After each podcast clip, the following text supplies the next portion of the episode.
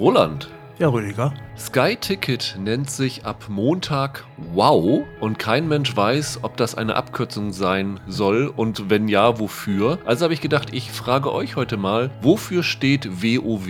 Ja, also ich denke ja, dass Sky dem User ein möglichst angenehmes Seherlebnis bieten will und vielleicht auch da schon ein etwas größeres Branding und eine ganze Erlebniswelt im Hinterkopf hat. Und darum steht Wow für mich für World of Wohlfühl. Wenn ich mein eigenes Klimansland hätte, das würde ich World of Wohlfühl nennen. Holger? Ich glaube, es heißt weiter ohne Werbung. also im Gegensatz zu den Spacken von Netflix, die ja Werbung angekündigt haben. Ja. Vielleicht machen sie da eine Brand draus. Ansonsten kann ich mir auch gut vorstellen, dass sie damit eigentlich darauf hinweisen wollen, dass sie fast ein Vollprogramm haben. Also sowohl Schätze als auch Schrott im Programm. Es könnte natürlich auch für Würgen oder Wonne stehen. Ich hab's gemacht wie früher David Letterman, der hat doch immer eine Top 10 gemacht. Okay. Und ich habe eine Top 10 der Begriffe, wofür steht WoW. Platz 10, We Own Westworld. Platz 9, We're on Weed. Nachdem die Drogen richtig eingekickt haben. Platz 8, Why Oh Why. Meine Platz 7 ist Worship Our Wisdom. So ein bisschen sehr selbstbeweihräuchigend. Platz 6, We're Only Workshopping. Also sie waren sich noch nicht ganz bewusst, was es sein soll. Platz 5 ist ein Eingeständnis des eigenen Programms. Watched Once, Week. Platz 4 war ein Protest der Autoren, We Oppose Work. Platz 3 ist die Zugabe, dass sie noch andere Ideen hatten, die noch schlechter waren. Wasn't Our Worst. am besten Ja, bisher. finde ich auch am besten. Platz 2 ist eine Ansage an die Konkurrenz. Watch out, Wankers. Und Platz 1 ist das Eingeständnis, dass die Sky-Ticket-Plattform unglaubliche technische Schwächen hat. Und der wahre Name von WoW heißt Works Only Wednesdays. Also wir nennen es weiter Premiere. genau. Hallo und herzlich willkommen zu einer neuen Ausgabe von Serienweise. Mein Name ist Rüdiger Meier und ich begrüße ganz herzlich Holger Lübgemann Einen wunderschönen guten Tag. und Roland Kruse. Hallo. Ja, wir sind heute zu dritt zusammengekommen, um über drei Serien zu sprechen, beziehungsweise in absteigender Partizipation. Erstmal über eine Serie zu dritt, dann über eine Serie zu zweit und dann im Grunde genommen. Kommt ein Rant zum Schluss. Genau, werde ich einen Monolog machen mit vielleicht ein bisschen Moderation von Holger, der noch dabei bleiben wird. Kann gerne Zwischenfragen stellen, Genau. wenn, du, wenn du Luft holen musst. Genau, genau. Weil eigentlich sollte Michael heute auch dabei sein, der war aber verhindert, weswegen wir uns jetzt zu dieser Notlösung durchringen mussten. Zu dritt werden wir sprechen über die neueste Marvel-Serie Miss Marvel, die seit Mittwoch mit der ersten Folge bei Disney Plus verfügbar ist. Dann werden Holger und ich zu zweit sprechen über die dritte Staffel von For All Mankind, die jetzt am heutigen Tag mit ihrer ersten Folge gestartet ist und dann auch im Wochenrhythmus läuft. Und am Ende möchte ich noch ein bisschen was über How I Met Your Father sagen, die ebenfalls seit Mittwoch, allerdings komplett bei Disney Plus verfügbar ist. Und da ich ja hier im Podcast ständig irgendwelche How I Met Your Mother Vergleiche ziehe, was mir irgendwann mal aufgefallen ist, konnte das irgendwie nicht unerwähnt bleiben, dass sie jetzt nach langer Zeit ein Spin-off gemacht haben und ich habe sie komplett gesehen und einiges dazu zu sagen. Aber beginnen wollen wir mit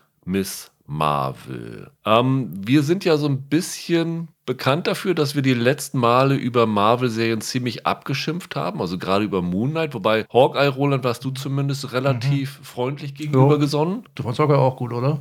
Hawkeye hat mich Ja? gut unterhalten. Sag mal so, die Marvel-Hater hier sind eigentlich du und Michael. Genau. Und tatsächlich ist Michael aber nicht deswegen zu Hause geblieben, weil überraschenderweise hätte er heute was Positives zu sagen. So viel weiß ich schon. Und ich kann auch schon mal vorwegnehmen, dass es heute nicht so ein Wir dreschen auf Marvel ein Podcast wird, sondern ich glaube, wir sind überraschend positiv gegenüber Miss Marvel eingestellt. Wie gesagt, gibt es seit Mittwoch die erste Folge. Holger hat auch nur die erste Folge Ja. gesehen. Roland und ich haben allerdings schon klammheimlich die zweite Folge sehen können. Das heißt, wir sind dir ein bisschen voraus, Holger, wodurch wir natürlich noch mehr verhindern wollen zu spoilern, dass du auch jetzt am nächsten Mittwoch völlig frei die zweite Folge gucken kannst. Miss Marvel ist, Roland, da bist du mal wieder als Comic-Experte gefragt, ist das eine relativ bekannte Figur in Comic-Kreisen oder ist es eher so ein Second-Hand-Marvel? Nee, der ist inzwischen ist die schon relativ bekannt. Also sie ist natürlich nicht so bekannt wie Spider-Man und nicht mal so bekannt wie jetzt der Miles Morales Spider-Man. Obwohl, nee, das stimmt nicht. Ich würde sagen, die ist ungefähr so bekannt wie der Miles Morales Spider-Man unter Comic-Lesern. Also Miles Morales, der ist ja auch noch, äh, ich weiß, dass Kids den zum Beispiel aus der Trickserie kennen. Es gibt auch eine Trickserie mit Kamala Khan, aber das ist eher, glaube ich, so eine kleinere. Also von der Bekanntheit würde ich die unter Comic-Lesern würde ich die ungefähr so einordnen wie den schwarzen Spider-Man. Ja. Ja. Die ist noch gar nicht so alt, ne? Ich glaube, ich bin nicht hundertprozentig sicher, so 2014 oder so. Ja. Irgendwie. Wenn ich mich nicht ganz täusche, war das erste Mal, dass bei Marvel der Begriff Miss Marvel verwendet worden ist, noch für Carol Danvers, also für die Captain Marvel Ah, heute. das ne? weiß ich gar nicht. Das weiß ich Ich tatsächlich. glaube nicht. 1968 Kann gut oder sein. so als das Mhm. erste Mal. Dann gab es noch eine Sharon Ventura, die Mhm. ist in den 80ern eine mit dem Pseudonym Miss Marvel gewesen und eine Carla Sophin in den 70ern, also so steht es bei, ich lese jetzt hier mal den Wikipedia-Artikel vor, weil ich da auch nicht so firm drin bin. Und dann kam man Kamala Khan und die ist tatsächlich erst 2013 ähm, gefeatured gewesen. Ist das in den Comics die erste muslimische Superheldin gewesen auch? Also das ist die erste prominente muslimische Ja. Superheldin. Also ich bin mir da nicht sicher, aber ich kann mir sehr gut vorstellen, dass es früher auch schon positiv gezeichnete, also Schurken muss man leider annehmen, gab es wahrscheinlich schon früher, aber auch positiv gezeichnete Figuren mit Superkräften gab. Würde mich wundern, wenn nicht bei dem riesigen Marvel-Kosmos, aber das ist die erste wirklich richtig prominente Muslima gewesen, ja. Und wie erwartet hat es bei der IMDb dazu geführt, dass mal wieder Review-Bombing losgegangen ist, dass die Leute wieder Marvel beschimpft haben, dass sie jetzt wieder auf Woke sind und sich irgendwelchen Minderheiten unterwerfen würden, was natürlich völliger Humbug ist. Warum soll nicht so eine Geschichte auch mehr erzählt werden? Und tatsächlich ist es so, es wirkte schon, finde ich, beim Trailer so. Ähm, ich weiß nicht, habt ihr Never Have I Ever gesehen bei Nee, Netflix? leider nicht. Das ist ja die, ja auch so eine Teenager-Geschichte gewesen, so eine Coming-of-Age-Geschichte. Und so wirkte es in den Trailern ja auch so. Als ihr die Trailer gesehen habt, wart ihr positiv gestimmt oder habt ihr gedacht, na, das wird eher eine Kinderserie? Also nach dem Trailer war ich positiv gestimmt, nach dem Teaser überhaupt nicht damals. Ja. Also ich, ich muss dazu sagen, ich habe von den Comics drei von den Paperbacks gelesen, also von den Sammlungen, weil ich die auch mochte. Und den Teaser fand ich nicht gut. Er war ja sehr, sehr kurz gehalten. Ich hätte es im Nachhinein besser gefunden, wenn sie den gar nicht gemacht hätten. Was sie da gezeigt haben, sah für mich ein bisschen komisch aus, ein bisschen sehr kindlich. Und dann kam der Trailer und der Trailer machte schon einen ganz anderen Eindruck. Der wird auch der Serie tatsächlich gerecht, finde ich. Holger, bei dir auch so? Ich bin ihm konsequent aus dem Weg gegangen. Okay.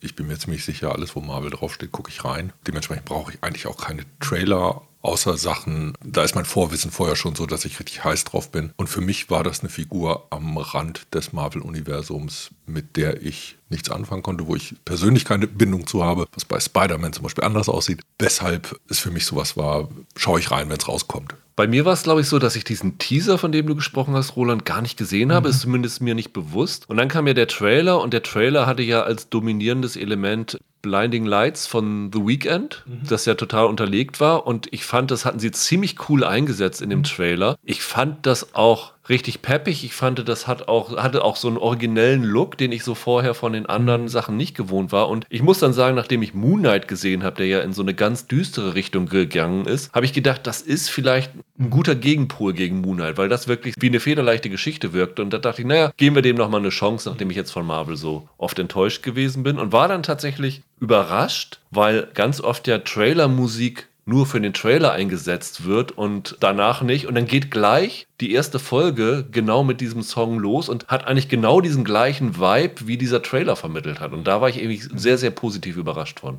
Worum geht's in Miss Marvel? Also wir haben ja eben schon gesagt, es geht um eine 16-jährige Schülerin namens Kamala Khan, ist eine pakistanisch-stämmiges Mädchen, die in Jersey City wohnt. Einwandererkind, erste Generation, das ist, glaube ich, eigentlich ganz wichtig für den Hintergrund. Genau. Wird gespielt von Iman Velani. Das ist, glaube ich, sogar tatsächlich deren allererste Die Ja, allererste. Rolle, ne? Sie selber ist 19 und was man so in dieser ersten Folge sieht, ist im Grunde ihre Origin Story, wie sie zu ihren Superkräften kommt und ihr Verhältnis zu ihrer Familie. Also, dass so diese pakistanische Familie, zu der sie gehört, sehr, sehr eng ist und auch die Eltern wie man das so aus solchen Geschichten kennt, sehr darauf beachtet sind, dass ihrem kleinen Mädchen nichts passiert. Also sie ja, sind so ein bisschen helikopterelternhaft gegenüber ihr, während ihr älterer Bruder quasi alles machen darf und auch schon, glaube ich, in ihrem Alter alles machen durfte, was sie sehr äh, nervt. Und die Kamala ist ein Riesenfan von Captain Marvel. Ich wollte gerade sagen, das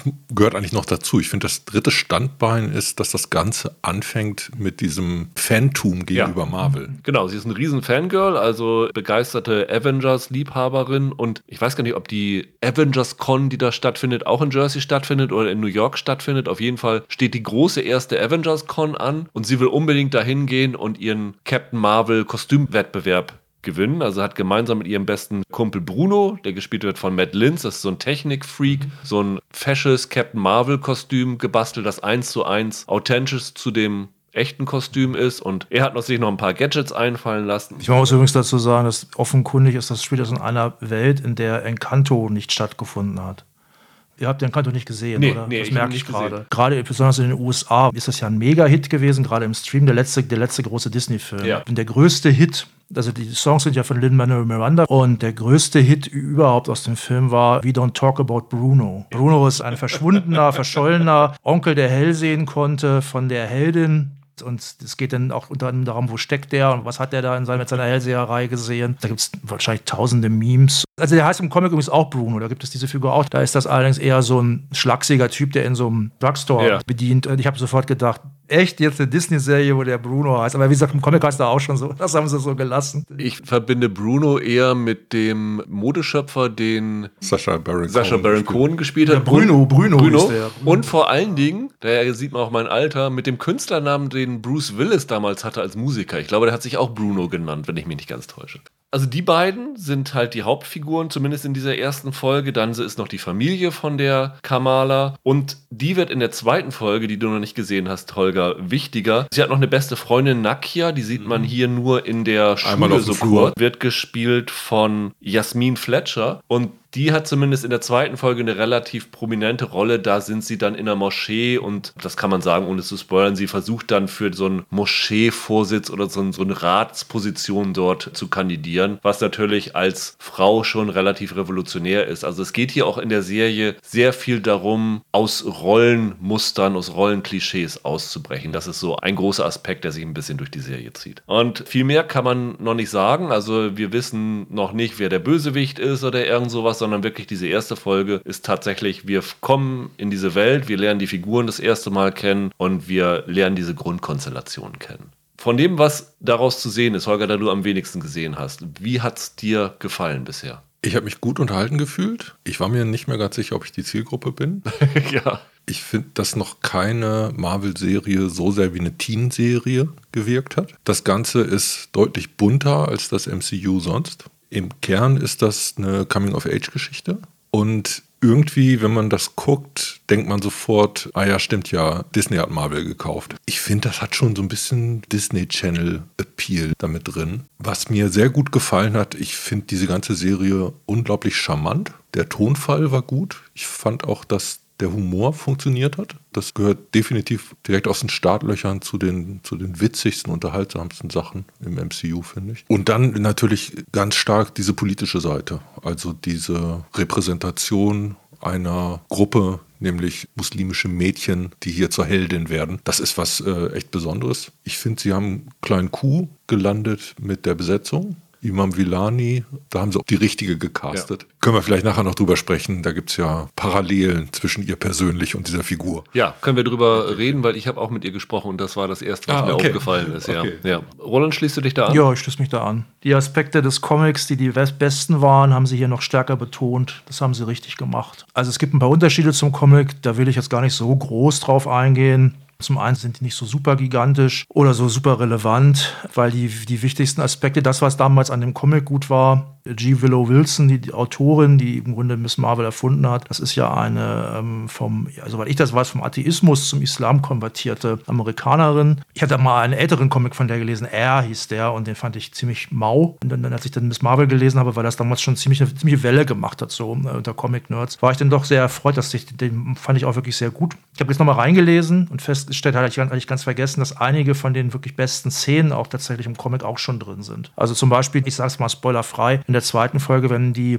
jungen Damen halt auch in die Moschee gehen und getrennt setzen von den Ja. Männern und sich dann im Grunde darüber beschweren, das ist im Comic auch schon drin. Ja. Sind, also es sind, es sind teilweise wirklich Dialoge auch übernommen worden. Aber die Serie macht noch vieles noch besser und fügt ihm noch vieles hinzu und macht diese Familie auch besser, finde ich, von ihr. Also im Comic ist es zum Beispiel so, dass der Bruder, das ist eine, naja, eindimensional will ich nicht sagen, aber das ist der, der Typ ist nicht besonders sympathisch, der ist sehr, sehr fromm, macht sich sogar der Vater drüber lustig. Und hier ist das ja so ein letztlich schon eher jovialer Typ, der ihr sehr hilft und Ja. so. Und die Familie ist hier noch deutlich mehrdimensionaler gezeichnet. Und auch dieser Aspekt mit dieser Metaebene, dass sie halt auch so, also im, im Comic ist es so, dass sie Fanfiction schreibt, meine ich, so ganz schräge Sachen. Irgendwie die Av- Avengers retten die Einhornwelt und sowas gibt es da auch schon. Ist auch ganz lustig. Das wird hier noch stärker betont. Also sie haben wirklich, das finde ich wirklich gut. Sie haben wirklich die Sachen genommen, wo man sagt, ja, daraus kann man für eine, gerade für eine Serie Potenzial schöpfen. Das sind eben nicht irgendwelche Superhelden-Fights, die, die es im Comic auch gibt oder irgendwelche Auftritte von Wolverine, so, der tauchte da zum Beispiel auch auf, war ganz lustig, oder von Loki, ähm, sondern man betont halt nochmal, dass es halt eine Migrantenfamilie ist. Und, und das dann aber auf einem guten Niveau, das fand ich wirklich prima. Ich glaube, ich sehe das so wie Holger, dass das jetzt so der beste Marvel-Serienstart war. Die ersten beiden Folgen fand ich beide sehr gut gelungen. Wo du G. Willow Wilson erwähnt hast, ist euch aufgefallen, gleich in der ersten Folge, wenn sie das erste Mal an die Highschool gehen, da gibt es an der Wand so eine Plakette. Coles Academic High School, established 1979 und unten drunter stehen acht Namen. Das sind so normalerweise, glaube ich, so Alumni, die man da auf dieser Plakette liest. Und da steht drauf G. Willow Wilson, Stephen Wacker, Adrian Alphone und Jamie McElvey auf der linken Seite. Ich meine, die sind alle an der Schöpfung von Ja. Miss Marvel bzw. Kamala Khan beteiligt gewesen. Und rechts in der Leiste Ian Herring, Takeshi Miyazawa, Joe Caramagna und Nico Leon. Das sind alles Autoren, die einen Miss Marvel Comic geschrieben haben. Das fand ich irgendwie Ja, auch cool. so eine, so eine Schöne charmante Hommage. ja. ja. Ich muss auch sagen, ich war echt begeistert. Also für mich ist das vom Auftakt her die Marvel-Serie, in die ich am schnellsten drinne war. Und ich habe ohnehin kein Problem mit Stoffen, die sich an eher ein jüngeres Publikum wenden. Also ich bin zwar auch nicht die Zielgruppe, so wie du, Holger, aber ich kann mich da irgendwie dann noch relativ leicht reinversetzen. Und mir hat gleich dieser Einstieg mit dem äh, Weekend-Song gefallen, weil ich da genau drauf Lust hatte. Dieser Vibe, den der Trailer hatte, der hatte mir Spaß und Lust auf die Serie gemacht. Und das hat sich dann so durchgezogen. Also gleich diese erste Szene fand ich unglaublich witzig und charmant, wenn sie da mit ihrem, was ist, Vertrauenslehrer oder Beratungslehrer ist und sie dann halt immer in ihre Fantasiewelt abdriftet. Das fand ich auch optisch unglaublich originell und komplett hatte mich die Serie. Es gibt dann die eine Szene, wo die Kamala mit dem Bruno auf dem Fahrrad unterwegs ist und sie darüber reden, wie ihr Captain Marvel Kostüm für die Avengers Con aussehen soll. Und während sie dann da durch Jersey fahren und dann sagen, ja, du kannst ja so einen Touch machen in die Richtung oder die Richtung, läuft hinten auf den Wänden das, worüber sie reden, als Graffitis ab. Ja. Genau, du hast Graffitis und sobald sie dran vorbeifahren, fangen die an, sich zu verändern. Genau, also wenn sie dann über eine Zombie-Version von Miss Marvel redet, siehst du dann halt als Graffiti so eine Zombie-Version von Miss Marvel. Und das fand ich so unglaublich detailverliebt und liebevoll gemacht. Da habe ich mich total in die Serie verliebt mit dieser Szene. Also die Superkraft der Hauptfigur, ihre Girl Power, Ja. ist eigentlich ihre Fantasie. Genau. Das wird da quasi optisch verlängert in ihre Umwelt. Und das ist eine, ist eine tolle Idee und die haben sie künstlerisch schön umgesetzt, finde ich auch. Es gibt dann noch diese eine Szene, wenn sie dann per SMS mit Bruno kommuniziert. Und du hast das ja ganz oft so in den Serien und Filmen heutzutage, dann wird dann halt das eingeblendet. Und zwar in dem Stil, wie du es auch auf deinem Handy siehst. Also eine iMessage-Einblendung oder eine WhatsApp-Einblendung oder irgend sowas. Und hier haben sie das halt in den Hintergrund integriert. Da ist dann auf einmal auf der Straße die Nachricht als Straßenbemalung oder eine Neonbeleuchtung im Fenster wird dann halt zu dem Emoji, das sie da schicken. Sowas finde ich einfach toll. Das zeigt wirklich, dass sich jemand hier Mühe gegeben hat, das Ganze irgendwie besonders und charmant rüberzubringen. Und klar ist das auf ein extrem junges Publikum zugeschnitten, aber das finde ich in dem Zusammenhang echt toll. Und ich würde mir wirklich wünschen, dass so Serien wie Moon Knight mehr solche liebevollen Einfälle gehabt hätten. Und das fand ich halt wunderbar an dieser ersten Folge zumindest. Was mich ein bisschen erstaunt hat, ist, ihr habt natürlich recht, und ich habe das auch schon woanders gelesen, das heißt immer, das ist eine Serie, die sich eher an ein Teenager-Publikum Ja. wendet. Das Stimmt auch. Aber ich finde die gleichzeitig auch deutlich erwachsener als beispielsweise Moon Knight und viele andere Marvel-Serien, weil sie halt viele Sachen anspricht. Also zum einen natürlich das Leben als Muslim in den USA, aber halt auch solche Sachen wie zum Beispiel, ich meine, das war im Comic nicht so ein Thema, diese Geschichte, die mir echt nicht so bewusst war, mit der Teilung von, also ich, natürlich wusste ich, dass es eine Teilung gab von Pakistan und Indien, aber dass es da so große Verwerfungen gegeben hat, das war mir nicht so klar. Und das ist halt so ein Trauma für viele pakistanische Familien, wo Familienmitglieder verschwunden sind offenbar und getrennt wurden und sowas. Und das ist ja hier, ein, hier jetzt auch ein großes Thema und das ist wohl auch bei ausgewanderten Pakistanis das wohl auch ein Thema, habe ich dann gelesen. Also es ist sehr weit hergeholt, ne? aber es ist, ist halt auch so ein bisschen wie, naja, wie heute halt auch irgendwie Flüchtlinge oder sogar in Deutschland Flüchtlinge aus Ostpreußen nutzen oder so. Und das ist, äh, für die, für die war das ja auch jahrzehntelang immer ein Thema. Das ist zum Beispiel eine Sache, dieser Bezug zur Realität. Oder auch, dass sie zum Beispiel, da wird ja auch denn relativ viel, ich habe gelesen, es ist teilweise Urdu, die Sprache. ja, genau, Urdu sprechen, ja, Urdu die, sprechen ja. die, ne? Das wird ja auch relativ viel in der Sprache dann gesprochen, fand ich auch ganz gut. Und es werden bestimmte Begriffe verwendet, die äh, halt bei Einwanderern dann halt üblich sind. Und das ist alles sehr liebevoll gemacht. Und dieser Bezug zur Realität und zur realen Historie, den habe ich bei anderen Marvel-Serien eben eigentlich nicht gesehen. Und das ist auch schwierig. Sowas erwarte ich auch nicht bei Loki jetzt ja. oder so oder bei WandaVision. Das haben sie hier gemacht und da muss ich sagen, finde ich die, in diesem Aspekt finde ich die auch erwachsener als andere Serien sogar. Ist ganz interessant. Unter den Regisseuren dieser Folgen war eine Frau, die eigentlich vom Dokumentarfilm kommt und ich glaube sogar zweifache Oscar-Preisträgerin ist, für die das jetzt die ersten fiktionalen Arbeiten sind. Shamin Obaid Chinoy? Ja, genau, ich glaube, ja. die ist das. Die hat zum Beispiel gesagt, für sie steht das Thema im Mittelpunkt. Also was sie macht, da geht es eigentlich darum, Marginalisierte zu zeigen mhm. und dementsprechend Frauen, junge Mädchen am Rand von Gesellschaft und dann halt irgendwie Erzählungen oder vorher Dokumentationen zu denen anzubieten, die den andere Art und Weise in den Mittelpunkt rücken. Und das ist natürlich ein sehr gesunder Angang, um damit dann plötzlich in eine Superheldengeschichte zu gehen. Es gab nach dem Trailer ein bisschen Kritik daran, wie die Superkräfte von der Kamala in der Serie aussehen und wie sie diese bekommt weil es hieß, so habe ich es dann gelesen, dass viele Leute kritisiert hatten, die Superkräfte, die sie dort zu haben scheint, scheinen sich mehr an den Kräften von der Captain Marvel zu orientieren, als an dem, was sie in den Comics hat. In den Comics ist es doch so, die ist eigentlich ein Inhuman, die dann durch so eine, wie war es, so eine radioaktive Nebel. So, so, Nebel quasi diese Kräfte ausgelöst bekommen hat. Ja. Und hier scheint es ja so zu sein, sie hat einen Armband von ihrer Urgroßmutter.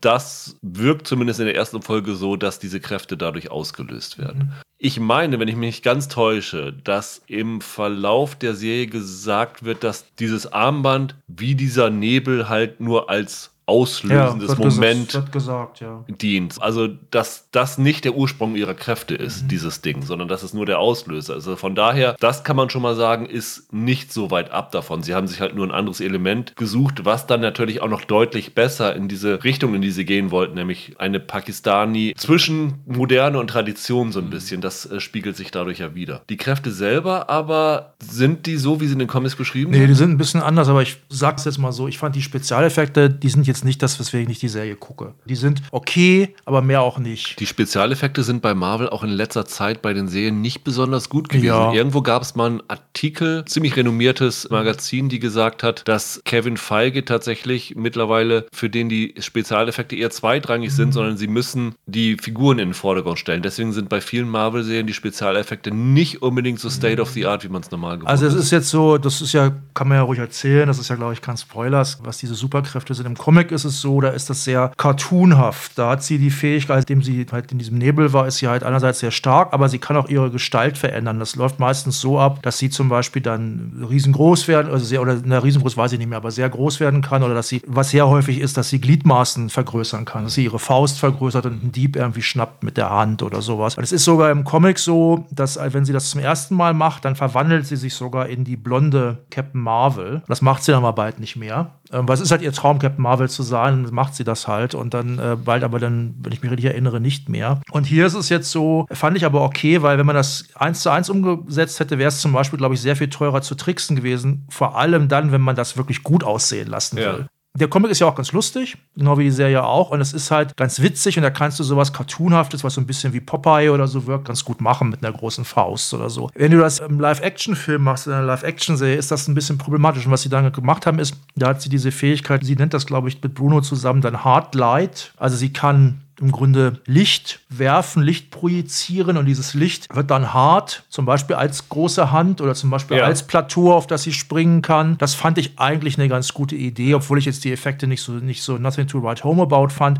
Es war aber okay und ich fand das eine, eine, auch, eine, auch das wieder eine okay Idee, wie sie das umgesetzt ja. haben. Ja. Ich glaube, ich habe irgendwo in einem Interview gelesen, im MCU war das halt so ein kleiner Run von Heften, mit dem die angefangen haben, als sie sich das ausgedacht haben. Und das war explizit nicht filmisch, sondern comic- und cartoonhaft. Dementsprechend haben sie jetzt ein riesiges Problem, die zu transportieren in das Filmmedium. Und deshalb mussten sie da irgendwie ran. Ich habe ja jetzt nur die erste Folge gesehen, da tauchen die nicht so massiv auf. Das war bei mir noch so ein bisschen der Wermutstropfen. Sowohl diese Origin-Story der Kräfte, das war ein bisschen dünn, als auch die Kräfte selbst. Aber da lasse ich mich jetzt gerne von den folgenden Teilen überraschen. Habe aber das Gefühl, da muss jetzt auch noch ein bisschen was Erklärendes kommen, damit ich das alles schlucke. Ich glaube, einig sind wir uns, haben wir eben auch schon angedeutet, dass die größte Stärke der sehr die Hauptdarstellerin ist. Ja, die ist einfach sehr, sehr gut gecastet. Da müssen sie auch ziemlich sicher gewesen sein, wenn sie jemanden ohne irgendwelche ja. Erfahrung eine Hauptrolle im MCU anbieten. Das ist, glaube ich, das allererste Mal, dass ein kompletter Frischling eine Hauptrolle übernimmt. Die hat eine unglaubliche Natürlichkeit. Nicht nur in der Serie, auch in der Realität. Ich habe ja schon vorhin gesagt, ich habe mal kurz mit ihr sprechen können. Und die ist wirklich super charmant. Die ist auch genauso aufgedreht wie die Kamala hier in der Serie. Und die ist auch genauso wie die Kamala, das hast du schon angedeutet, angedeutet, ein riesen Comic-Fan. Sie wurde dann gefragt, wer denn so ihr persönlicher Lieblingsheld ist. Für Kamala ist es ja Captain Marvel. Und sie hat als erstes Mal gesagt, ja, also Iron Man, aber das liegt eher daran, dass ich mich in Robert Downey Jr. verknallt hatte, so ein bisschen. Und das fand ich super, super charmant. Und sie hatte dann auch erzählt, die haben ja in Atlanta gedreht und nebenan wurde Loki gedreht und der dritte Spider-Man. Und dann irgendwie nach 14 Tagen ist sie dann mal zu dem Marvel Security Mann hin und gesagt, du, wir drehen hier jetzt schon 14 Tage und ich habe noch keinen der Toms zu sehen bekommen. Und 15 Minuten später kam der Security-Mann an und sagte ihr, Tom Hiddleston will ich jetzt sehen.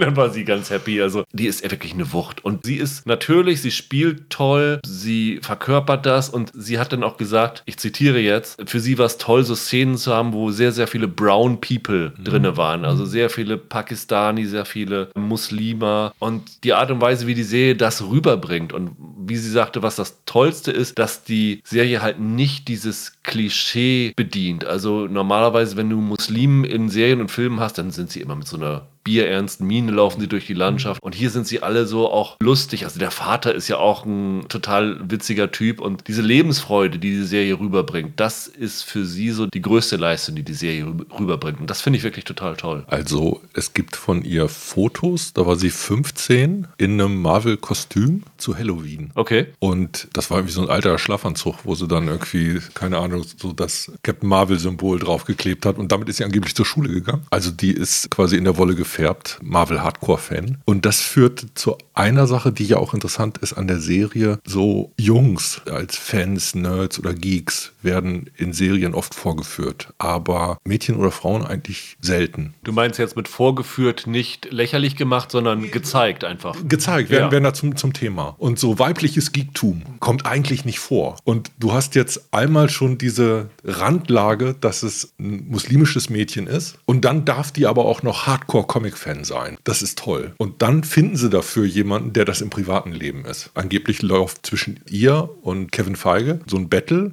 weil sie meint, dass er im MCU was falsch gestaltet hat. Also es geht darum, in welcher Welt man sich gerade befindet. Und er ist wohl mittlerweile genervt von ihren SMS und antwortet nicht mehr, wenn sie ihn wieder auf die Fehler bei Dr. Strange hinweist, so, so ungefähr. Bei Reddit haben sie geschrieben, hey, eine von uns, weil die da wohl wirklich auch unterwegs ist und selber irgendwie Fantheorien aufstellt. Und irgendwo habe ich gelesen, ihr Letterbox-Account ist wohl auch öffentlich. Deshalb ist unter anderem bekannt, dass sie Captain Marvel nur zwei Sterne gegeben gegeben hat.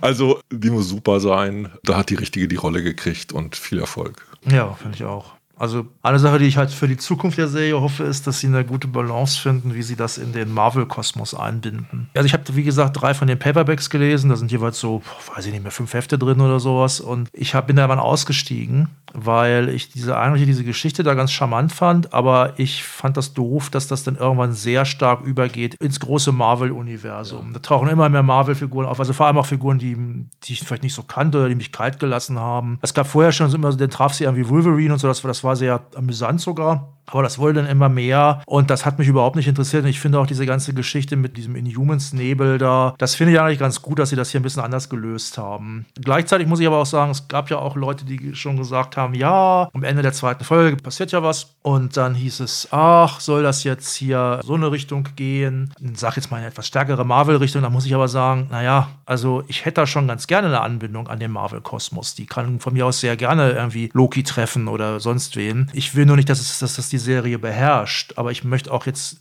gar nicht so gerne, das will auch nicht passieren, dass das jetzt irgendeine Superhelden-Serie ist, ja. die eigentlich gar keinen richtigen Marvel-Bezug hat. Der darf ruhig da sein, der soll nur nicht so dominant sein. Also sie wird auf jeden Fall in den Kinofilmen auftauchen. Mhm. Ich meine, ist sogar schon abgedreht, ne? The Marvels, wo sie The dann Marvels. mit Captain Marvel unter anderem zusammen ist, ja. Das hängt jetzt in der Post-Production. Ich weiß gar nicht, ob das jetzt nächstes Jahr kommt. Also da ist sie auf jeden Fall dabei und dann halt auch an der Seite von Brie Larson. Also ich muss ein bisschen da sagen, mir geht es ein bisschen anders als Roland. Also wir haben ja die erste Mini-Anbindung ja schon in der Post-Credit-Szene der ersten Folge gesehen. Da ist ja dieser Agent Cleary zu sehen von dieser Damage Control, der ja in dem Spider-Man No Way Home drinne war und Peter Parker verhaftet mhm. und misshandelt hat so ein bisschen. Da habe ich übrigens meinen Sohn ausgestochen. Ich habe gesagt, das ist bestimmt einer von Shield und der sagt, nee, Damage Control.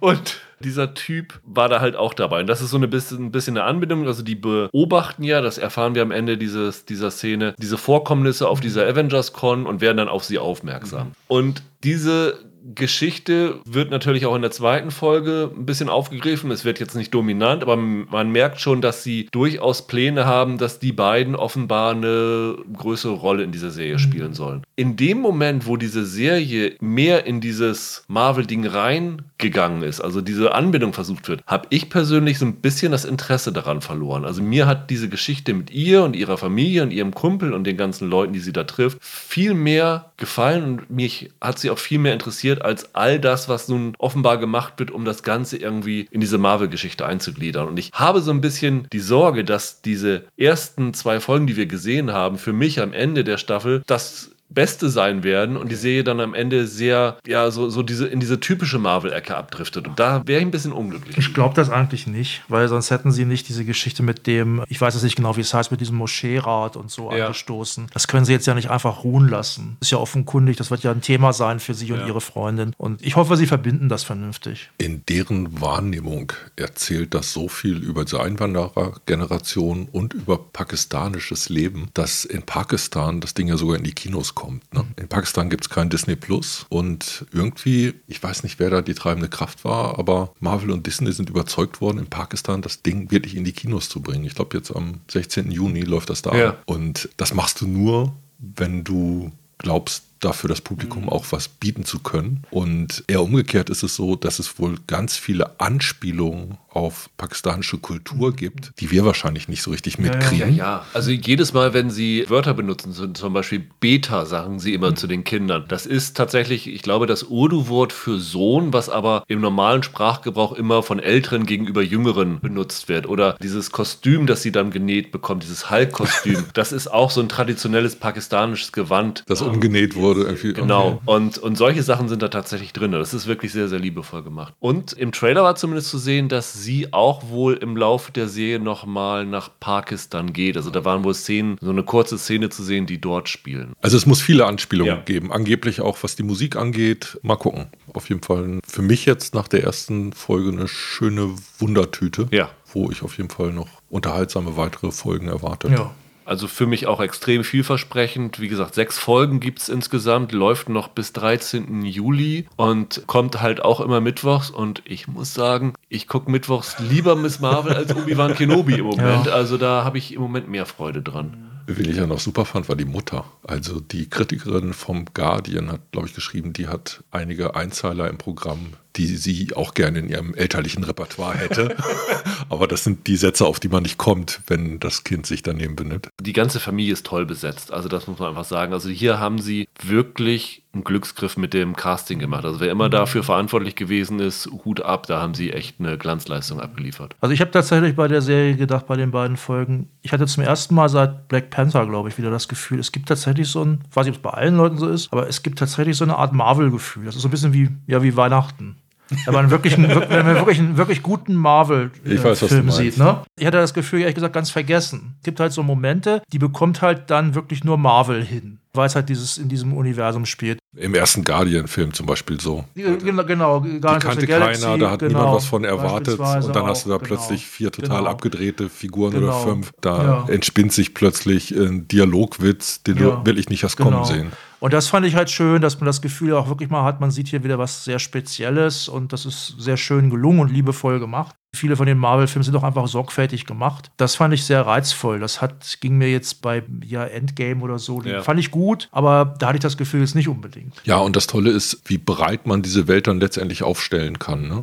Also man muss nicht nur Action erzählen und man muss nicht nur Heldenverehrung betreiben oder reinen Fanservice, sondern es gibt was jenseits davon, mhm. das unterhaltsam ist, das definitiv was über Gegenwart erzählt, das zum Beispiel in Sachen Repräsentation up-to-date ist. Und das ist toll, dass das möglich ist in diesem Marvel-Universum. Und das ist auch genau die Stärke, die Disney Plus mit ihren Serien haben kann, dass sie halt Sachen erzählen können, die man nicht von der Tonalität unbedingt so von von Marvel mhm. erwarten würde, mhm. die du in den Filmen siehst. Und ich habe wirklich auch so ein bisschen das Gefühl wie Roland, bei mir war Marvel in den letzten Monaten oft zu viel Arbeit. Also ich habe wirklich das Gefühl gehabt, das ist für mich Arbeit, mhm. das zu gucken, weil teilweise die Qualität mir nicht gefallen hat, aber teilweise auch, weil du immer gucken musstest, wo hängt das wieder mit zusammen, was muss ich jetzt als Hintergrundwissen haben dafür. Und hier in den ersten beiden Folgen war das für mich seit langer Zeit das erste Mal wirklich, dass ich mit Freude diese Serie geguckt habe und einfach nur abschalten und entspannen konnte konnte. Ja, dieses Universum ist halt auch nicht mehr neu. Ne? Gefühlt begleitet uns das seit 15 Jahren, 15, 20 Jahren. Also viele sprechen ja schon davon, dass sie ermüdet sind. Und gleichzeitig ist natürlich auch die Position, die Marvel sich in der Zeit erarbeitet hat, das ist eigentlich so der Mittelpunkt des Kino-Mainstreams, in dem das stattfindet. Und ja, dass sie das wissen und deshalb immer mal wieder jetzt Serien einschieben, die versuchen, das irgendwie zu brechen oder uns zu überraschen,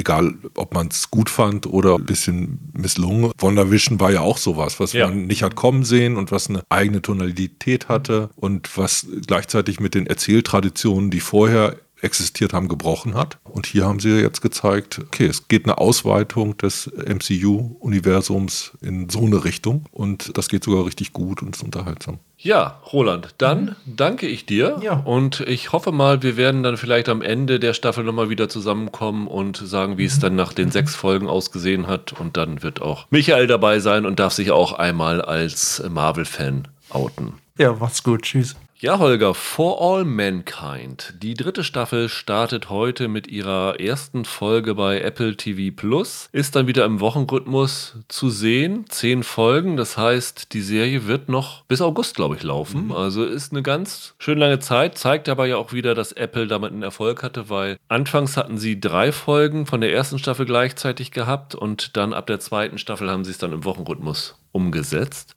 Ich weiß gar nicht, wann bist du auf For All Mankind gestoßen? Vor zwei Jahren, glaube ich. Ja. Da habt ihr, also du und Michael, beide sehr geschwärmt von der Serie. Ich glaube, Michael war der erste in meiner Wahrnehmung. Ihr hattet irgendwie reingeschaut und dann war die am Anfang aber nicht so gut. Wir, wir hatten in die erste Staffel reingeschaut damals und fanden die nach den drei Folgen, die es damals gleichzeitig da waren und die es damals auch nur vorab gab, nicht besonders gut. Und diesen Effekt habe ich von ganz, ganz vielen Leuten gehört, die ja. da keine Lust mehr hatten, weiterzuschauen. Und dann hieß es irgendwann mal, ja, so ab Folge sieben Legt ihr irgendwann einen Schalter um? Legt ihr immer einen Schalter ja. um. Das hatte ich damals nicht mitbekommen und dann kam diese zweite Staffel und dann habe ich da reingeschaut und dann gab es diese unglaubliche Szene auf dem Mond mit diesem Den Sonnensturm. Sonnensturm, ja. die für mich eine der Highlight-Szenen 2021 gewesen ist. Und dann bin ich da drinnen geblieben und fand die zweite Staffel sensationell. Und ich muss sagen, ich habe es jetzt heute immer noch nicht geschafft, die restlichen Folgen der ersten Staffel nachzugucken.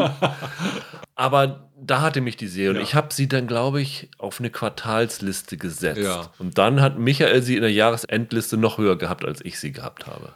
Also, ich weiß, die zweite war schon draußen ja. und gelobt worden, wo ich dann bei mir gedacht habe, naja, okay, dann musst du jetzt mal anfangen, das nachzuholen. Letztendlich hing es auch ein bisschen damit zusammen, ich hatte lange Apple TV, nicht Apple TV Plus. Und ja, habe die nachgeholt, war sehr damit zufrieden und habe das genauso gesehen, dass die zweite Staffel ein ziemlicher Hammer war. Wer es noch gar nicht kennt, es ist relativ simpel erklärt, worum es geht. Also die Serie geht davon aus, dass der Herr Korolev, ein ja quasi das sowjetische Pendant zu Werner von Braun, nicht gestorben ist, sondern also der ist in der Realität irgendwann kurz vor der Mondlandung gestorben und dessen Tod soll angeblich das russische oder sowjetische Weltraumprogramm zurückgeworfen haben. Und die Serie geht davon aus, dass er, ja, ich glaube, hat er eine OP oder sowas, der hat das überlebt. Und dadurch war das sowjetische Raumfahrtprogramm so gut, dass sie vor den Amerikanern auf dem Mond gelandet sind. Und das Ganze hat dazu geführt, dass die ganze Geschichte sich geändert hat. Zum Beispiel, dass der Wettlauf ums All nicht gestoppt hat, sondern dass es immer weitergegangen ist, dass die dann versucht haben, um mitzuhalten, eine Frau auf, also die Amerikaner eine Frau auf den Mond zu bringen. Die Russen haben es dann aber auch das vorher geschafft. Dann genau. ging es um die erste Kolonialisierung des Mondes. Dann ist durch diese ganze Geschichte der Kalte Krieg eskaliert. Das ist Hauptsache denn der Plot der zweiten Staffel gewesen, dass es da ja quasi zu einem dritten Weltkrieg im All fast gekommen ist. Und in ganz vielen großen und kleinen Dingen hat sich die Welt anders mhm. entwickelt. Also dass die Präsidenten in den USA ganz anders sind. Also zum Beispiel Reagan ist hier in der Serie auch weiter Präsident, ist aber schon, ich glaube, vier Jahre früher ins Amt gekommen. Es hat Watergate nicht gegeben und solche Geschichten alles. Also sie haben da schon eine komplexe alternative Historie entwickelt. Und das hat für mich dann zum einen den Reiz der Serie ausgemacht, wie komplex das alles ist. Und zum anderen hatte die zweite Staffel unglaublich gute Momente. Also man sieht wirklich, wie viel Kohle Apple in dieses Projekt reingesteckt hat. Ist nicht sogar eine vierte Staffel schon beauftragt? Da weißt du mehr als ich. ich. Das weiß ich tatsächlich noch nicht. Würde mich sehr freuen. Und die Besonderheit ist ja, dass die Serie zwischen den Staffeln extreme Zeitsprünge macht. Das heißt, es ging in den 60ern los, die zweite Staffel ist in den 80ern gewesen, also zehn Jahre Zeitsprung dazwischen. Und am Ende der zweiten Staffel sehen wir einen Sprung ins Jahr 1995 und ich glaube, die Einblendung lautet einfach nur Mars. Also du wusstest am Ende der zweiten Staffel, okay, in der dritten Staffel geht es darum, wer schafft es als erstes auf dem Mars zu landen. Ja. Erstaunlicherweise geht diese dritte Staffel aber nicht im Jahr 1995 los, sondern erstmal im Jahr 1900 und 92. Und es wurde ja schon von dem Trailer darauf spekuliert, dass Ellen Wilson, die ehemalige Astronautin, die von Jodie Balfour gespielt wird, die hat ja den Voice-Over in dem Trailer gesprochen. Und dass sie sozusagen Präsidentin werden würde und sozusagen aus dem Off in ihrer Funktion als Präsidentin das erzählt. Das ist hier auf jeden Fall noch nicht so, aber sie ist auf jeden Fall in die Politik gegangen, weil sie ist hier in der Serie jetzt Senatorin und ist die republikanische Kandidatin, die bei der Präsidentschaftswahl 1992 gegen Bill Clinton antritt. Antritt, genau. Wohin das führen wird, wissen wir beide schon, weil wir, Holger, äh, haben acht Folgen schon gesehen, ja. aber werden es euch natürlich nicht verraten, weil wir niemanden den großen Spaß an dieser Serie vermaledeien wollen. Was man sagen kann, auf jeden Fall, ist, dass dieser Zweikampf um das Weltall hier in dieser dritten Staffel zu einem Dreikampf wird. Mhm.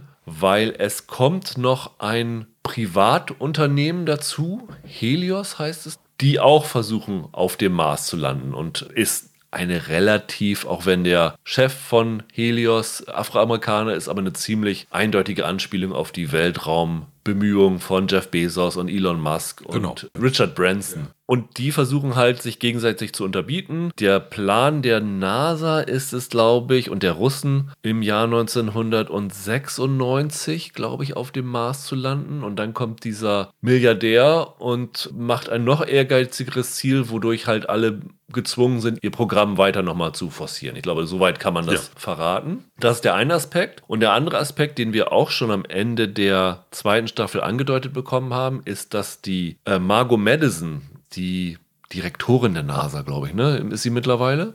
Ja, die hat quasi den Job, den früher Werner von Braun hatte. Dann ist sie aber nicht die, dann ist sie Chefingenieurin der NASA.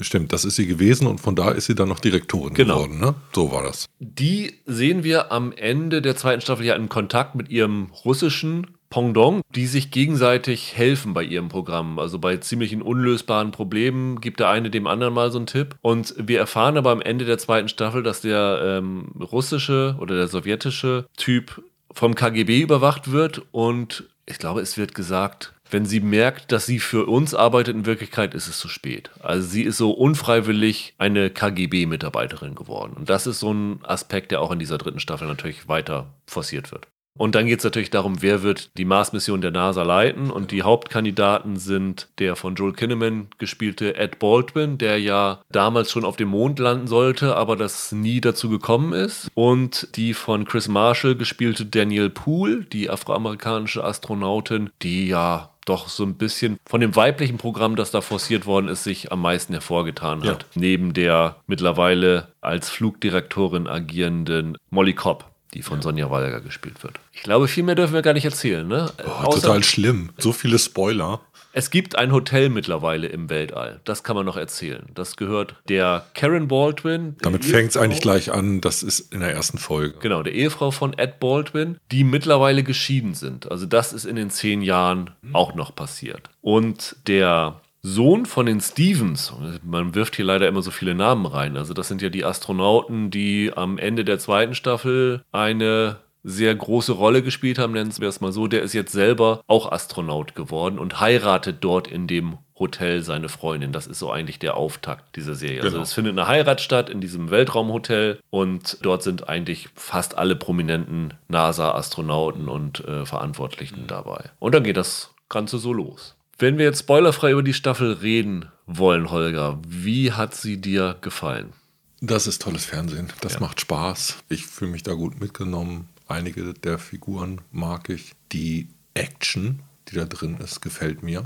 Die Art und Weise, wie die im Grunde genommen so Dramatik da reinbringen, darin sind die sehr, sehr gut. Die haben unfassbar spannende Szenen. Gleich in der allerersten Folge gibt es eine Szene, die ist so gut wie jeder Hitchcock-Thriller, würde ich fast sagen. Sie wissen, dass sie nicht zu schnarchig anfangen ja, dürfen, ja. wie in der ersten Staffel. Und deshalb hauen sie in der zweiten Hälfte der ersten Folge gleich mal einen raus. So ein bisschen Gravity-mäßig, was da abläuft. So ungefähr. Und dann muss man auch sagen, das war in der Staffel davor auch schon, gibt es wieder so einen Höhepunkt in Richtung sechste, siebte, achte Folge, ja. der sich langsam aufbaut, wo dann irgendwie der nächste große Clash kommt. Ja, und wie gesagt, zwei haben wir noch nicht gesehen. Wir gehen aber davon aus, dass dann nochmal irgendein Schocker uns vorgesetzt wird. Und wir sind gespannt, wie es dann endet, ob sie wieder einen Zeitsprung machen und was kommt nach dem Mars. Also das ist natürlich äh, ziemlich interessant. Wie wollen sie es dann weiterführen? Und nachdem ich gesagt habe, was für tolles Fernsehen das ist, kommt aber trotzdem das Ja aber. Ich habe ein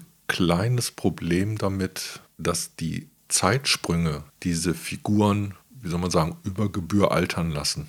Du hast jetzt einige der Hauptfiguren, die halt mit Kostüm und Maske auf alt getrimmt werden. Ja. Und das fand ich diesmal nicht ganz so überzeugend. Bei wem jetzt genau?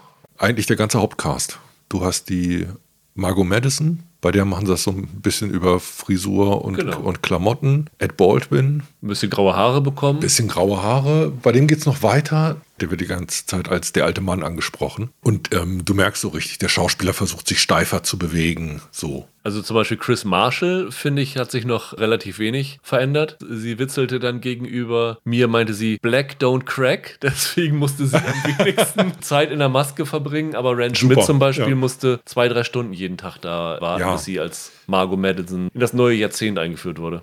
Das verleiht dem Ganzen ein bisschen so eine Künstlichkeit. Und das finde ich ein kleines Problem, weil eigentlich ist das ja ein Beziehungsdrama, das wir sehen. Das ist natürlich auch äh, Alternate History, aber dieser Science-Fiction-Aspekt, der wird ja relativ niedrig gehangen, weil wir da hauptsächlich Organisationen und Menschen und menschlichen Beziehungen zuschauen. Klar, vor dem Hintergrund der Eroberung des Weltalls und dem Abenteuercharakter, der äh, an dieser Raumfahrt hängt. Aber trotzdem, selbst die Zukunft von damals, die anders läuft, äh, hat ja immer noch einen nostalgischen Touch. Ja. so, ein bisschen. Es ist halt irgendwie ein, ein schräges Gebräu für so ein, so ein Historiending. Das fand ich diesmal nicht so ganz überzeugend und das hat, glaube ich, auch ein bisschen dazu geführt. Ich finde, sie haben es in der zweiten Staffel versäumt, neue Figuren einzuführen. Jüngere Figuren meinst Jüngere du? Jüngere Figuren, die das in anderer Art und Weise so das Staffelholz weitergetragen haben. Sie haben das ein bisschen gemacht mit der Aleida, genau, die jetzt Ingenieurin der NASA ist und da eine Karriere gemacht hat. Aber nicht viele Figuren darüber hinaus. Also wer diesmal noch irgendwie dazukommt, ist halt so ein relativ charismatischer Chef dieses äh, Start-up privaten ja. Raumfahrtprogramms. Von dem Helios. Der ist auch interessant, ist auch eine gute Figur. Trotzdem ist das eher so, ein, so eine Randlage. Für mich hast du das Problem, du hast so, ein, so eine Handvoll Hauptcast und der soll jetzt so ein fortgeschrittenes Alter spielen mit Sprüngen, die relativ groß sind zwischen den Staffeln. Ich habe dieses Problem weniger gehabt. Also ich habe oft Probleme mit Altersmassen, wo ich auch denke, boah, also nee, sorry, also es geht gar nicht. Ich habe genau das gleiche Problem, wenn jetzt irgendwie, keine Ahnung, bei Captain Marvel Samuel L. Jackson digital verjüngt wird, finde ja. ich auch immer ein bisschen ja, ja. komisch. Aber ich habe hier doch das Gefühl gehabt, dass das sehr, sehr gut gemacht worden ist und doch mit Fingerspitzengefühl. Also ja, bei der Karen Baldwin, ich finde, da ist am meisten gemacht worden und da merkst du es am meisten, aber bei anderen finde ich das sehr organisch. Da geht es manchmal aber nicht nur um die Optik, ja. sondern auch ums Erzählerische, um die Karrieren, die die machen. Ja. Der Weg von einer Astronautenkaschemme bis zu ich leite ein Weltraumhotel ist mir zu weit. Und was da dann noch dranhängt, was quasi als Berufskarriere für die Figur noch weiterkommt, es gibt Berufskarrieren in Serien. Hey, da wo das Haus abgerissen wurde, kann man da nicht einen Park machen? Ihre Idee gefällt mir, junger Mann. Melden Sie sich doch am Montag bei mir im Architekturbüro. Weißt du, das knirscht so ein bisschen. Und so am Rand finde ich so leicht, ist das hier bei ein, zwei Figuren genauso mir gefallen diese Zeitsprünge eigentlich, weil ich finde, sie machen es sehr gut, dass sie im Verlauf der Staffel immer mal wieder so ein bisschen die Lücken auffüllen, die da gewesen sind. Ja. Also nicht durch Rückblenden, aber wirklich so in Dialogen oder in irgendwas anderem. Kriegst du so ein bisschen mit, wie sind sie von Ende der zweiten Staffel zu dem geworden, was sie jetzt in der dritten Staffel sind. Und ich finde es eigentlich total reizvoll, dass diese Serie beginnt, also jede Staffel beginnt und ich die Figuren alle neu kennenlerne und wirklich wieder überrascht bin, wo das Ganze hingeführt ist. Und was für mich immer ein absolutes Highlight ist, sind die ersten fünf Minuten jeder Staffel. Die haben eine schöne Montage. Wo eine Montage zeigt, was ist in der Zwischenzeit mit dem Weltgeschehen passiert. Genau. Und dann siehst du so Sachen wie das Gorbatschow die Parade in Ostberlin abnimmt. Das heißt, du siehst also, da wir 1992 sind, die Wiedervereinigung hat nicht stattgefunden. Es gibt so kleine Sachen im Zeitungsartikel, dass Michael Jordan zu den Portland Trailblazers gegangen ist und nicht zu den Chicago Bulls. 1984 die Reunion-Tour der Beatles. genau. dass 1986 das Attentat auf Maggie Thatcher, das äh, fehlgeschlagen ist, dass das hier in dieser Welt Erfolg hatte, also dass das funktioniert hat ja. und dass Maggie Thatcher gestorben ist und sowas alles. Und sowas bekommst du in den ersten fünf Minuten mit. Und diese Szene, diese Montage habe ich mir bestimmt drei oder vier Mal angeguckt, um wirklich alle Nuancen mitzubekommen. Das finde ich brillant. Und diese fünf Minuten versetzen mich dann auch wirklich so in diese Stimmung, auch wenn ich nicht weiß, was mit den Figuren passiert ist, dass ich jetzt bereit bin, so, okay, jetzt sind wir wirklich zehn Jahre später. Und das finde ich toll. Für mich bleibt es im Grunde genommen dabei, die hätten den Cast noch so ein bisschen mischen müssen. Und wenn du diesen Zeitsprung hast, dann musst du in jeder Staffel neue Figuren einführen, die du dann näher ans Zentrum schieben kannst. Ich finde, was zum Beispiel passiert ist, die erste Staffel war für mich noch ziemlich stark Joel Kinnaman als Ed Baldwin ganz klar die Hauptfigur. Ja. In der zweiten Staffel hat sich das verschoben in Richtung Margot Madison. Und in Richtung der beiden Stevens. Genau. Jetzt verschiebt sich das zumindest in der ersten Hälfte der Staffel in Richtung Karen Baldwin. Ja. Was ich zum Beispiel schwach fand, weil ich die als Figur lange nicht so interessant finde. Und gleichzeitig ist es so, Figuren, die ich liebgewonnen habe, die mir wichtig waren in der Staffel, sind jetzt nicht mehr dabei. Eine Sache verändert sich. Der Sohn des Stevens, dieser Danny, ja. dessen Rolle wird zum Beispiel immer größer. Und das ist für mich das größte Problem in dieser Staffel. Und gewesen. das ist ein großes Problem in dieser Staffel. Und Ed Baldwin finde ich, rückt an den Rand, stagniert quasi in dem, was Entwicklung ist. Also bei dem habe ich das Gefühl, fast alle Szenen, die ich sehe, sind Wiederholungen von Szenen, ja. die in der Staffel schon vorgekommen sind. Nicht in der Staffel, in der Serie. Dadurch bin ich mir ein bisschen unsicher gewesen. Wer gleich gut ist, ist diese Daniel Poole. Chris Marshall spielt das toll. Die macht ja auch diesen For All Mankind Podcast. Also die ist wirklich okay. auch ein totaler Fan der Serie. Das finde ich auch ganz schön. Also aus der holen, holen sie echt viel raus. Was mir diesmal ganz gut gefallen hat, ist, dieses Gegenüber von Margot Madison, dieser Sergei. Ja. Dem Schauspieler wird ganz schön was abverlangt. Der hat eine Wandlung zu spielen, die der fantastisch hinkriegt. Und das war für mich so ein kleines schauspielerisches i-Tüpfelchen, was der gesetzt hat in dieser Staffel. Also die Serie ist in dieser dritten Staffel nicht konstant auf einem hohen Level. Die gönnt sich zwischendurch einige Atempausen, würde ich mal so formulieren. Also gerade dieser Plot mit Danny, der auf etwas aufbaut, was in der zweiten Staffel passiert ist, was damals schon, glaube ich, für viel Proteste gesorgt hat, was sie jetzt hier noch mehr forcieren. Das äh, funktioniert hier leider nicht und das hätten sie sich besser sparen können. Da war ich dann irgendwann ein bisschen genervt, wenn das mehr in den Vordergrund gerückt ist und ich fand auch so, dass die Serie in Folge 6, 7, die wir gesehen haben, so einen kleinen Durchhänger hatte. Aber dann hat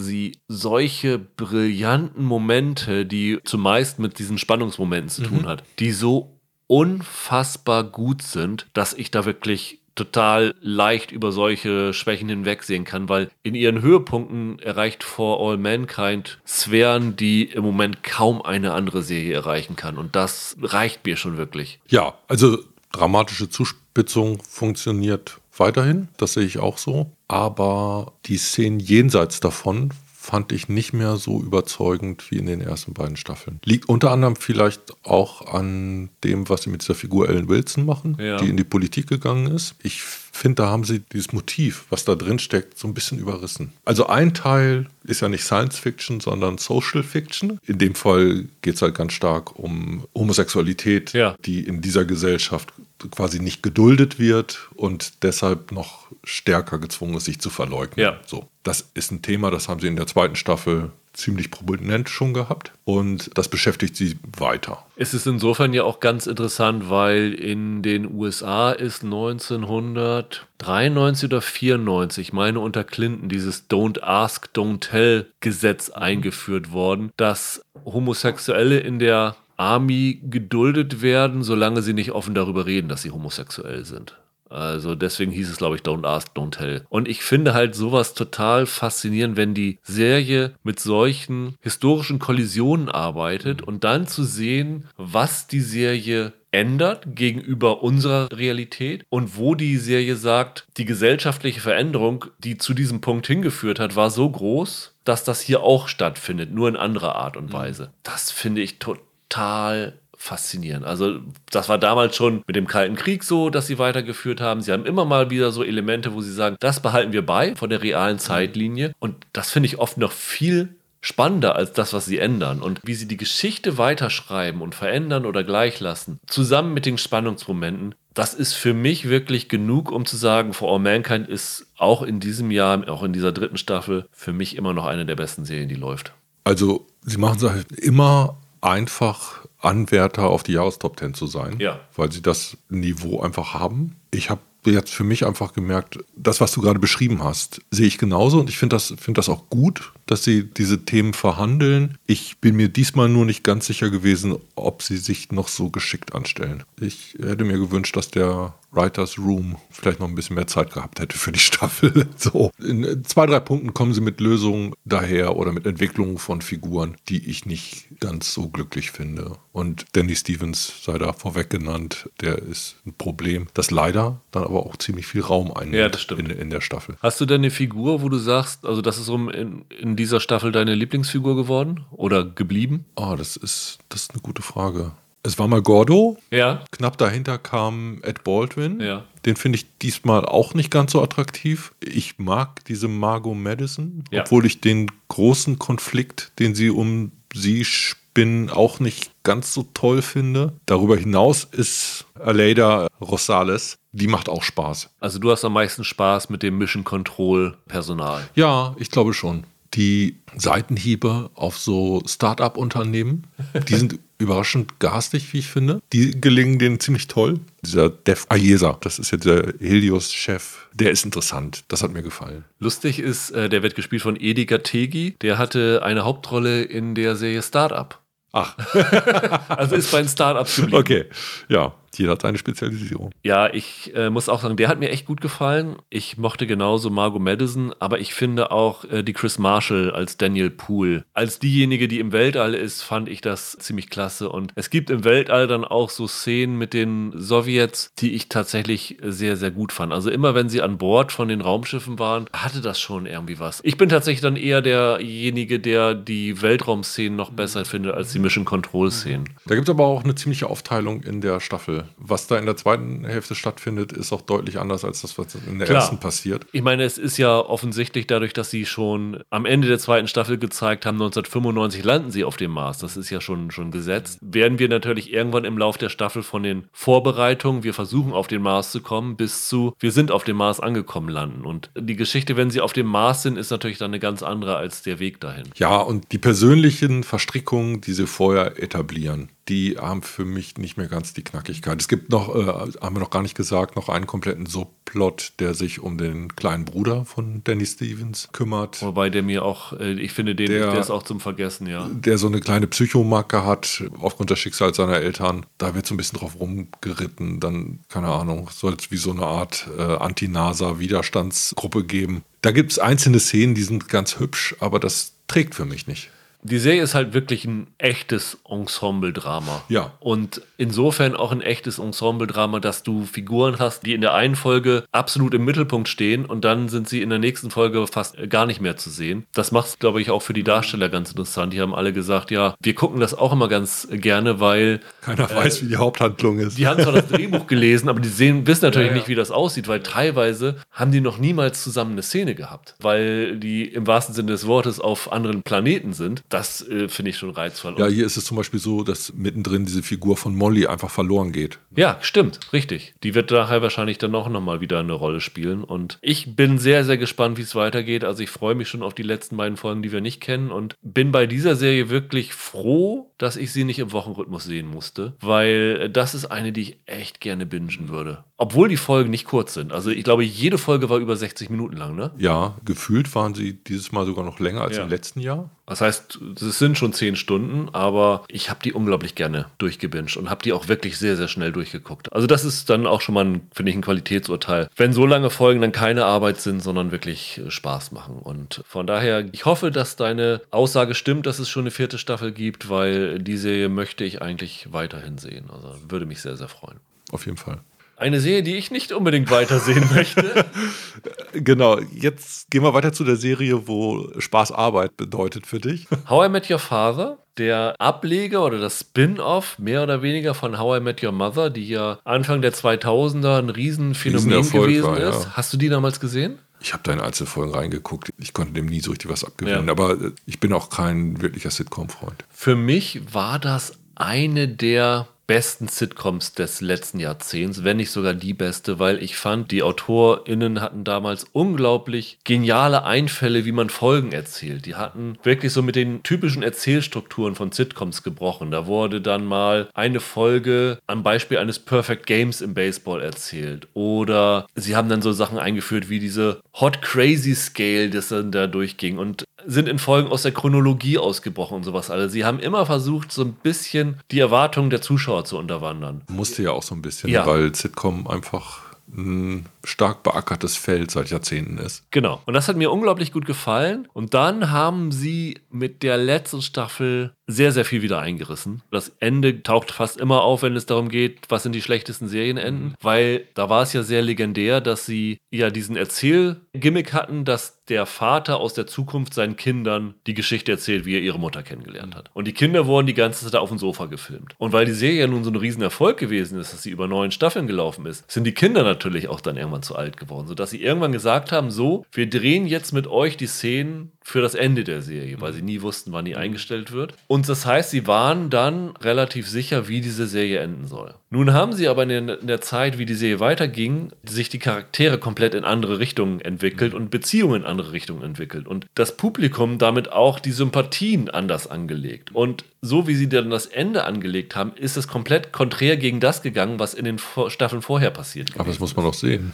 ja, haben sie nicht und äh, dadurch ist die Serie ziemlich verhasst gewesen am Ende. Dennoch war die Serie so ein großer Erfolg, dass sie von Anfang an gesagt haben, wir wollen einen Spin-off. Und es war von Anfang an, also auch Carter Bass und Craig Thomas, die Macher von How I Met Your Mother, waren, glaube ich, involviert gewesen bei dem ersten Spin-off. Und es gab mal ein Ding, das hieß How I Met Your Dad. Und da ist tatsächlich sogar ein Pilotfilm gedreht worden, den ich lustigerweise gefunden habe im Internet, der ist irgendwie auf einer dieser Videoplattformen zu sehen gewesen, mit Greta Gerwig. Okay. Das war jetzt kein großer Wurf, aber ich fand ihn jetzt auch nicht so hundsmiserabel. Ja. Dann gab es noch einen zweiten Versuch und jetzt gibt es halt How I Met Your Father. Das ist der erste, der dann tatsächlich umgesetzt worden ist von Hulu mit Hilary Duff in der Hauptrolle, die ja vorher in Younger die Hauptrolle hatte, die ich sehr mochte. Okay, und Hulu ist die Verbindung deshalb bei Disney Plus bei uns. Genau. Im Grunde haben sie den Erzählgimmick beibehalten. Es wird aus der Zukunft erzählt von einer Frau an ihren Sohn, wie sie den Vater kennengelernt hat. Die Frau in der Zukunft im Jahr 2050 ist Kim Cattrall und sie haben ja aus der alten Serie gelernt und zeigen dann nicht das Kind, das nur aus dem Off zu hören ist, sondern sie blicken halt auf Kim Cattrall, wie sie ihre Geschichte erzählt. Und dann springt das Ganze halt 20 Jahre zurück und wir sehen dann die Clique von der jungen Sophie, die von Hilary Duff gespielt wird, die dann mit ja, fünf, glaube ich, anderen in New York dann halt verschiedene Liebesdinge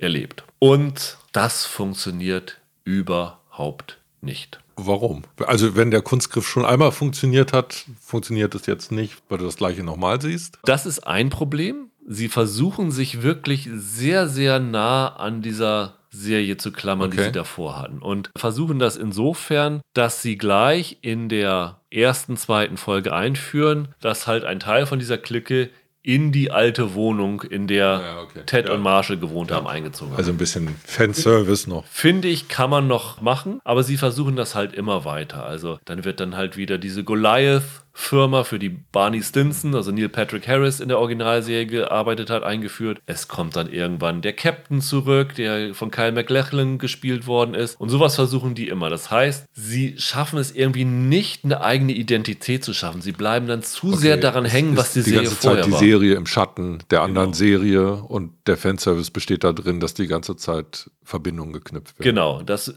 endet dann am Ende der zehnten Folge in einem großen Gastauftritt, den ich jetzt hier nicht spoilern will, obwohl alle zehn Folgen schon, schon verfügbar sind. Aber die schaffen es nicht, sich loszulösen. Und das musst du als so eine Serie eigentlich deine höchste Priorität sein, dass du es schaffst, eine neue Clique zu schaffen, die eigene Sachen erlebt. Und hier funktioniert auch die Chemie zwischen den Figuren einfach nicht so gut. Das sind halt Abziehbilder von den Figuren, die sie vorher hatten. Und nun hast du natürlich das Problem, du kannst hier in dieser Serie, die im Jahr 2022 gemacht wird, keinen neuen Barney Stinson Ja. bringen, weil wenn man das aus heutiger Sicht sieht, war das schon ziemlich frauenfeindlich, was da abgelaufen ist. Zeiten haben sich geändert, du kannst es nicht machen. Das heißt, du musst jetzt aber das irgendwie anders rüberbringen. Aber sie schaffen es halt nicht, so eine unglaublich lustige Nebenfigur einzubringen. Die operieren irgendwie mit gefesselten Händen gefühlt. Das ist ein Problem. Und dann versuchen sie, was ich gut finde, mehr progressiver zu sein. Also zum Beispiel der scheinbare Haupt-Love-Interest für die Sophie ist Jesse, gespielt von Chris Lowell, den man unter anderem aus Glow kennt. Der hat eine Schwester, die nach New York zieht. Ellen, gespielt von Teen Tran, die ist zum Beispiel lesbisch. Also solche Sachen versuchen sie da reinzubringen. Was dazu geführt hat, dass viele sagen, ja, die sind zu woke und sowas alles. Bullshit. Das ist total egal. Nur musst du, wenn du so eine Figur hast, der auch eine vernünftige Storylines geben. Und das schaffen die hier einfach nicht. Es gibt keine einzige Figur in der Serie, die irgendwie interessant ist. Dann versuchen sie zum Beispiel den Jesse. Das ist ganz offensichtlich der Ersatz für den Ted, der dann auch zu schnell Ich liebe dich sagt, so wie es Ted in How I Met Your Mother gemacht hat, weißt du, das funktioniert nicht und vor allen Dingen schaffen sie es, keine Gags zu machen. Das wäre jetzt das nächste. Also ich finde, letztendlich hängen Sitcoms an Ja. zwei Sachen. Das eine ist das Personal, das irgendwie bei den Figuren schon Funke rüberkommt. Das andere ist die Dialogqualität. Ich habe, glaube ich, in den zehn Folgen zwei oder dreimal gelacht. Das ist zu wenig für eine Sitcom. Das ist ein bisschen zu wenig für eine Sitcom. Ja, es gibt durchaus Figuren, die man sympathisch finden kann, aber das reicht halt nicht in das Sitcom aus, sondern du musst halt Witz reinbringen. Über Dialoge, über äh, Slapstick-Szenerien, über was weiß ich auch. Und das schaffen sie hier überhaupt nicht. Und hinzu kommt, dass die Schauspieler nicht unbedingt gut okay. sind.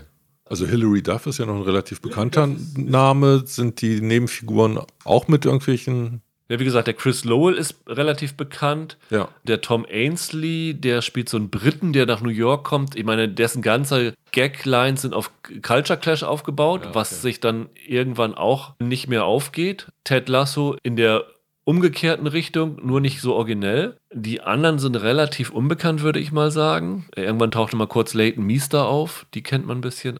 Und ganz schlimm ist, dann kommt der Josh Peck kommt noch dazu. Der ist auch dann ein Love Interest für die Sophie. Das ist der aus der Neuauflage von Scott und Hooch. Okay, ja. Und der funktioniert überhaupt nicht in der Serie. Also ich finde ja, dass es bei Sitcoms manchmal den Gewöhnungseffekt gibt. Ja, das dass stimmt. Figuren, die am Anfang noch nicht so gut sind, keine Ahnung, wenn man erstmal all ihre Macken kennt, wenn sie anfangen, einen ans Herz zu wachsen, plötzlich dadurch witziger oder origineller erscheinen. Aber du siehst jetzt nicht das Potenzial, dass sich da große Bindungen entwickeln werden zu den Figuren.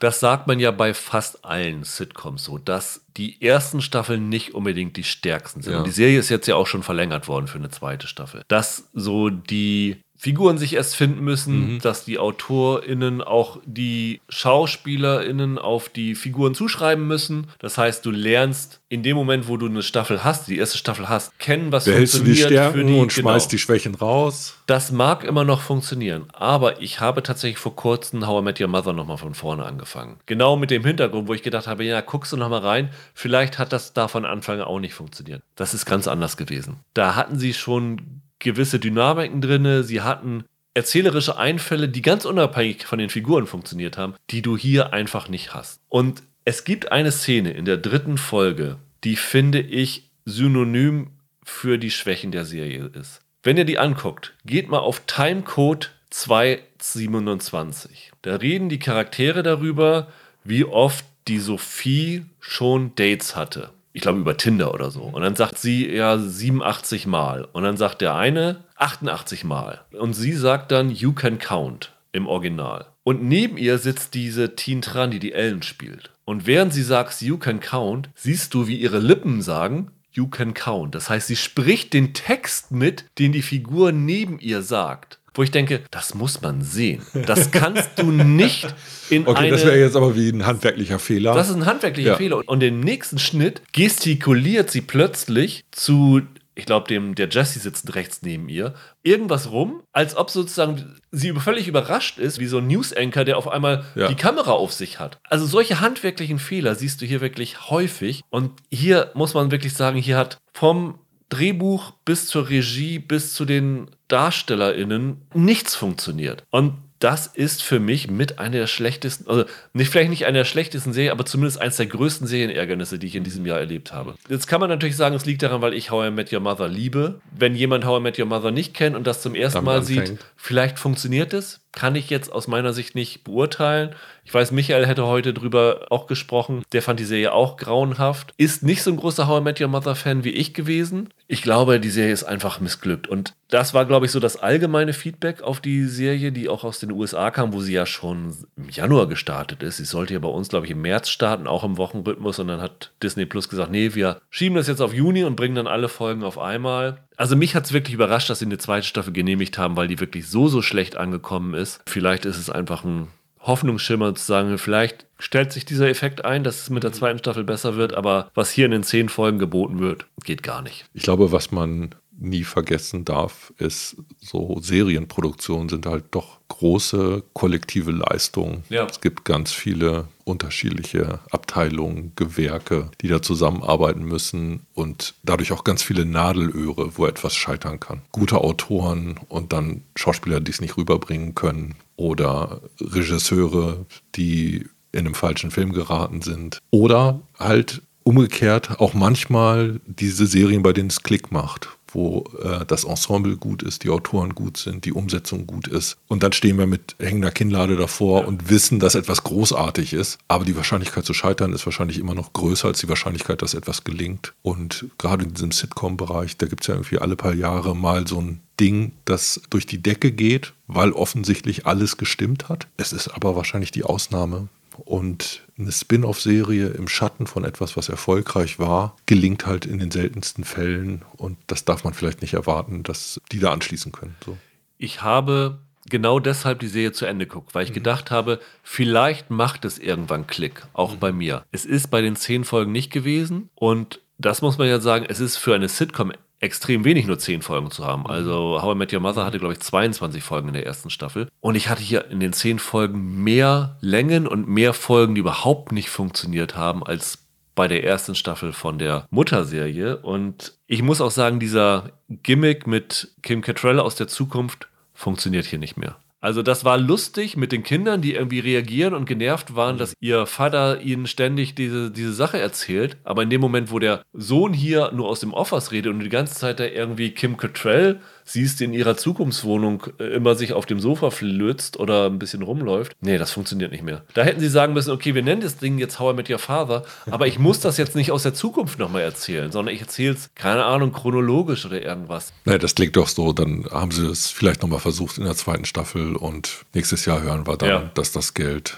einer anderen Konstellation von Leuten zugutekommt. Die Frage ist halt, was mich wirklich verwundert, als jemand, der halt How I Met Your Dad, den Pilotfilm gesehen hat, warum wird diese Serie jetzt hier weitergemacht und warum wurde How I Met Your Dad nicht weitergemacht? Weil qualitativ war der Spin-off-Versuch null schlechter als dieser Spin-off-Versuch und Greta Gerwig finde ich mindestens so gut wie Hilary Duff und hat dazu, glaube ich, noch als Autorin viel, viel mehr Talent als alle, die hier daran beteiligt gewesen sind. Ich glaube, ich hätte lieber die Sache als Serie gesehen, als das hier. Also sie mit Hilary Duff zu vergleichen, könnte schon als Beleidigung aufgefasst werden. Für Greta Gerwig. Ja, Everybody's Darling. Also das ist eine tolle. Also wer das hier mal guckt, googelt mal How I Met Your Dad Failed Pilot oder Pilot. Ich glaube, da findet man relativ schnell dieses Video, das da online steht und vergleicht das mal damit. Also ich glaube, das hätte ich lieber gesehen. Ist schon eine richtig gute Sitcom gestartet dieses Jahr. Äh, ich wüsste nicht, nein. Also bei den Streamern sind Sitcoms ja eh, gute Sitcoms eh spärlich gesät, ja.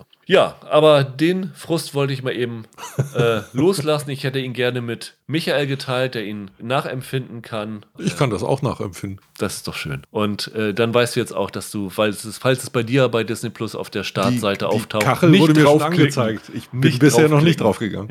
In der nächsten Woche weiß ich noch nicht genau, was wir machen, weil nächste Woche so eine kleine Atempause ist von Serien, die starten. Mal gucken, ob wir noch was finden oder ob wir eine Special-Folge machen. Auf jeden Fall werden wir in 14 Tagen eine Special-Folge machen, denn da werden Michael und ich wieder unsere besten Serien des zweiten Quartals küren. Und ich würde ziemlich viel Geld darauf wetten, dass wir dann nochmal über For All Mankind sprechen werden.